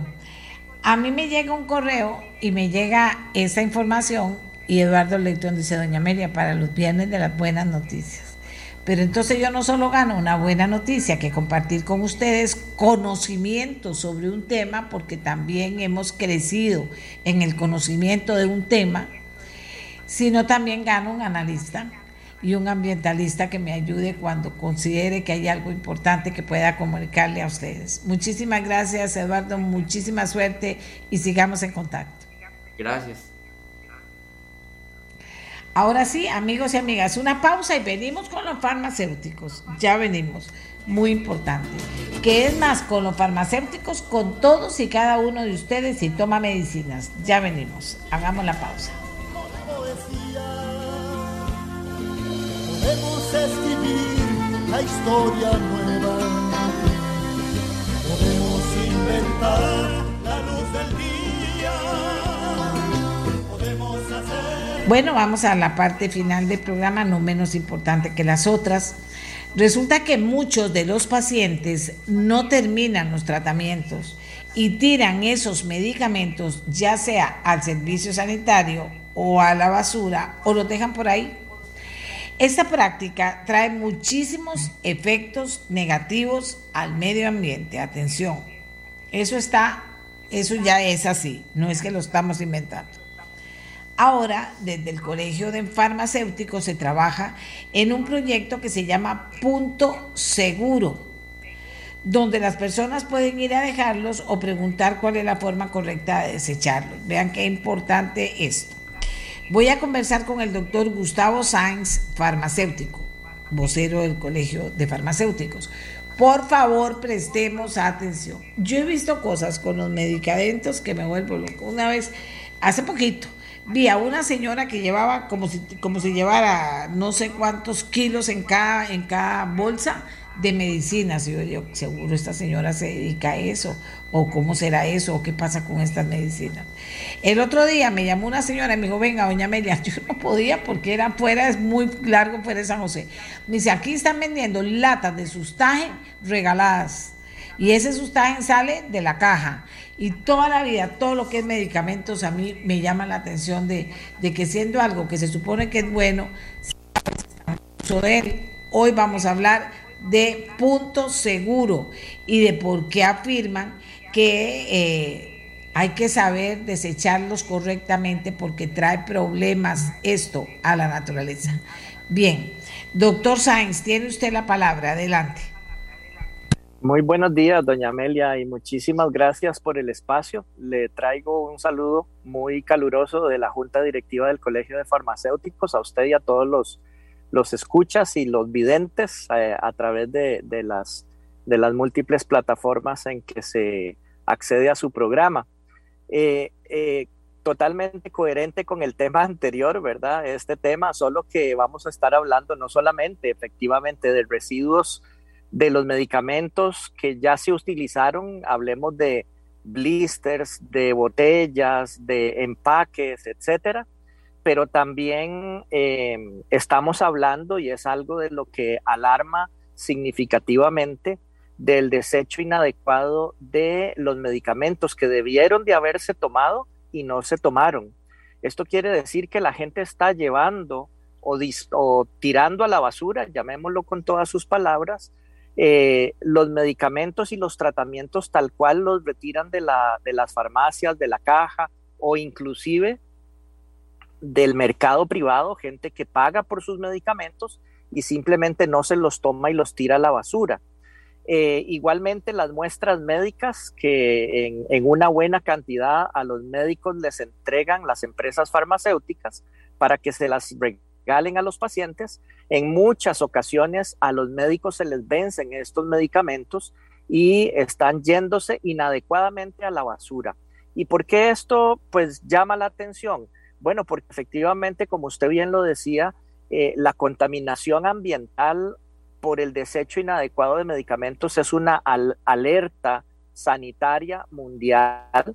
Recientemente un estudio de este año publicado en febrero, en donde Costa Rica participó con algunas muestras tomadas en fuentes de agua, demostró en todo el mundo, en más de 100 países alrededor del mundo, que la presencia de medicamentos en las, en las aguas es una realidad y ha venido creciendo a través de los años, eh, a través de los últimos, bueno, posiblemente desde que hay evidencia de que se toman medicamentos, pero la tecnología ha permitido empezar a detectar en los ríos cantidades crecientes de las sustancias activas de los medicamentos, que dicho sea de paso entonces, afectan no solamente la calidad de las aguas, sino que generan daño eh, sustantivo en los seres vivos y en la flora y fauna que habita estos cuerpos de agua. Eh, consecuentemente, pues se van todos los desechos al mar y precisamente por eso le decía que muy coherente con, con el mensaje que, se, que dio la Fundación One Sea, en este caso de las colillas, nosotros hablamos de lo alarmante que es la presencia de medicamentos. Claro que con los medicamentos no los estamos viendo y no les prestamos la atención debida, pero realmente los estudios dicen que eh, la presencia de medicamentos es creciente y es muy alarmante. Ahora, usted mencionaba un caso de, de una persona que le hablaba de cómo se encuentran productos de dudosa procedencia porque se venden muy barato y cosas por el estilo. Ese es otro de los riesgos del desecho inadecuado, especialmente de los empaques de medicamentos eh, en la basura tradicional. ¿Por qué? Porque existen estos delincuentes que se dedican a falsificar productos sanitarios porque son muy rentables, pero a ellos no les interesa el resultado de la persona si se lo toma y le cae bien o le cae mal, o le hace bien o lo mata, ¿verdad? Han, han habido muchísimas eh, investigaciones dirigidas por la Interpol inclusive, a donde se ha demostrado que la falsificación de medicamentos y de productos de interés sanitario en general pone en riesgo la salud pública.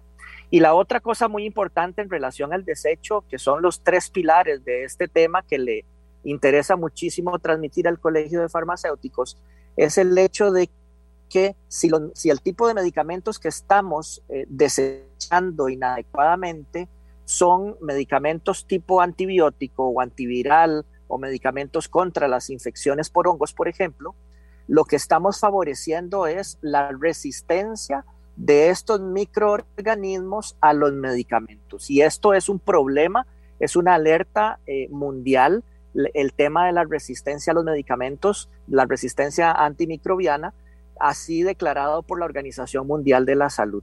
Entonces, en esos tres pilares de conocimiento es que el Colegio de Farmacéuticos eh, propone que hagamos conciencia y se firma un convenio con esta, con esta empresa que se llama Punto Seguro, que orienta servicios de recolección específica de medicamentos y sus residuos post-consumo en muchísimos lugares. Hay en farmacias, hay puntos seguros en el Colegio de Farmacéuticos en Moravia, hay puntos seguros en algunas municipalidades que están muy interesadas cada vez más en poner, en brindarle esa posibilidad a la población de que desechen adecuadamente los medicamentos en clínicas, en hospitales, en fin, en una gran cantidad de eh, organizaciones, instituciones, eh, centros de salud. Eh, existen estos colectores que son muy fácil distinguir, que son amarillos, son como unos basureros, digámoslo así, a donde las personas pueden ir a desechar los residuos de medicamentos, los medicamentos vencidos, los medicamentos que ya no se están utilizando, evitando entonces que estos medicamentos se vayan a, la basura ordinaria y en consecuencia eh, a generar el impacto ambiental, aumentar el riesgo de falsificación y de generación de resistencia antimicrobiana. Vean todo lo que estamos aprendiendo. La gente a veces dice, yo no sabía. Y entonces yo por eso agradezco mucho porque creo que los medios de comunicación también tenemos que formar, no solo informar. Agradezco cuando tengo a gente que tiene la habilidad de las personas que han estado en el programa de explicar y enseñarnos cosas, como el señor farmacéutico que nos está hablando. Entonces, usted tiene la posibilidad. Eh, ¿Cuál es el, el le puedo, cómo le puedo preguntar al doctor? ¿Cuál es la relación sana? entre los medicamentos y la persona que tiene que tomarlos. Porque vivimos en una sociedad, señor, que yo, yo siempre decía, yo nunca voy a ser de esas personas que tienen que tomarse tantas pastillas al día. Bueno, viene la vida y me dice, no, no, no hay que hablar sin saber, porque ahora vivimos una sociedad en que uno tiene que tomarse un montón de pastillas. Y entonces tiene que tener una relación sana no solo para el descarte, sino las usa, sino para el uso también, doctor.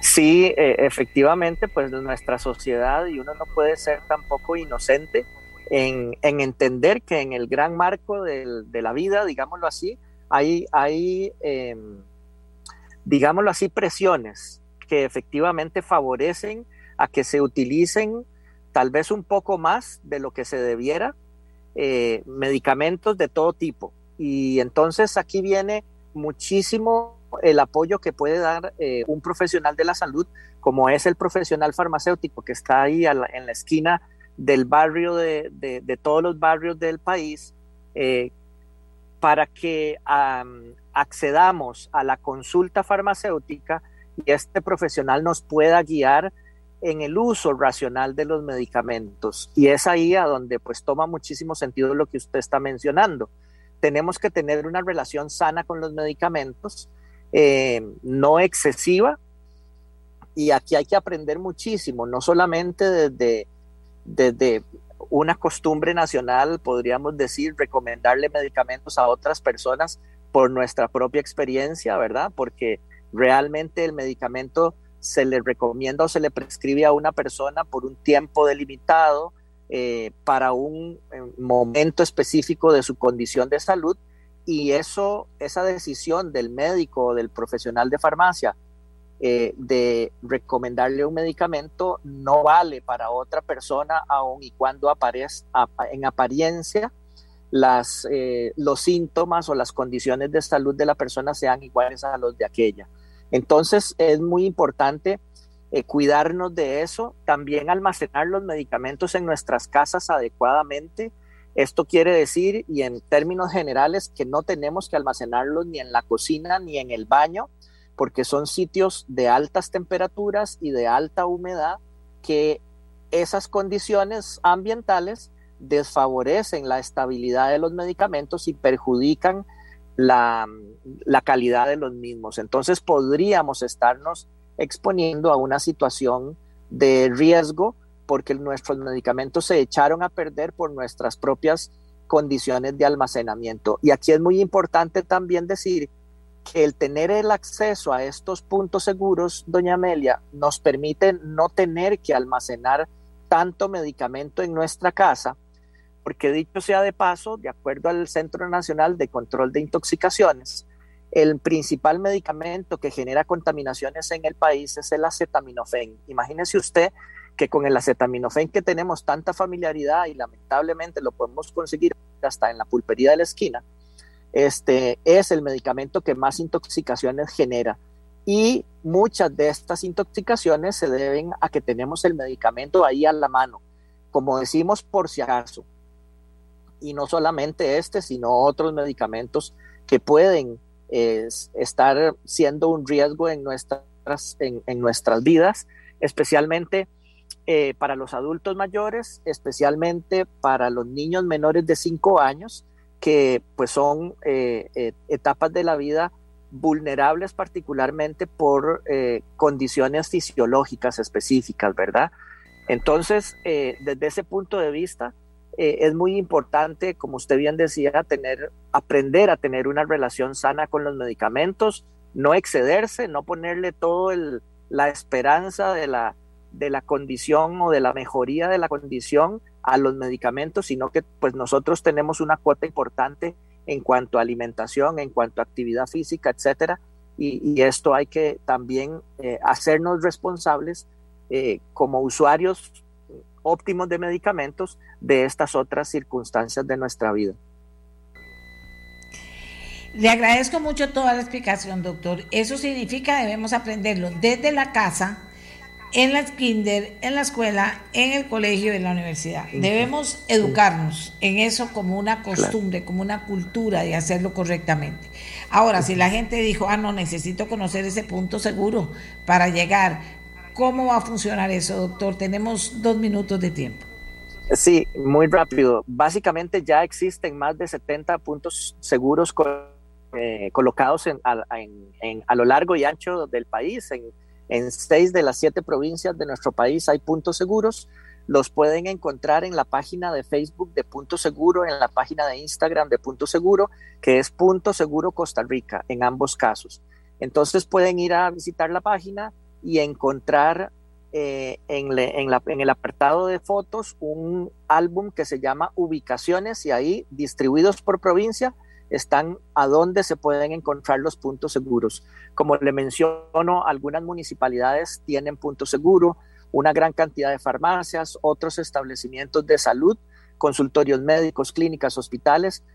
Así que este, estamos conversando, seguimos conversando e impulsando la iniciativa desde el Colegio de Farmacéuticos y la empresa también lo hace para que muchos otros establecimientos incorporen este servicio ambiental, pero también de salud pública a, eh, a la población y a, sus propios clientes, ¿verdad? Entonces, nada más que agradecerle a usted por el espacio y en este mes del medio ambiente y recién pasado el Día de los Océanos, pues hacer la reflexión para que eh, seamos responsables, no solamente los usuarios de medicamentos, sino las empresas eh, asuman su responsabilidad extendida de los fabricantes, como lo establece la ley de gestión integral de residuos, y hagan lo necesario para que estos residuos no se vayan a los ríos, a los suelos y, al medio ambiente. Muchas gracias.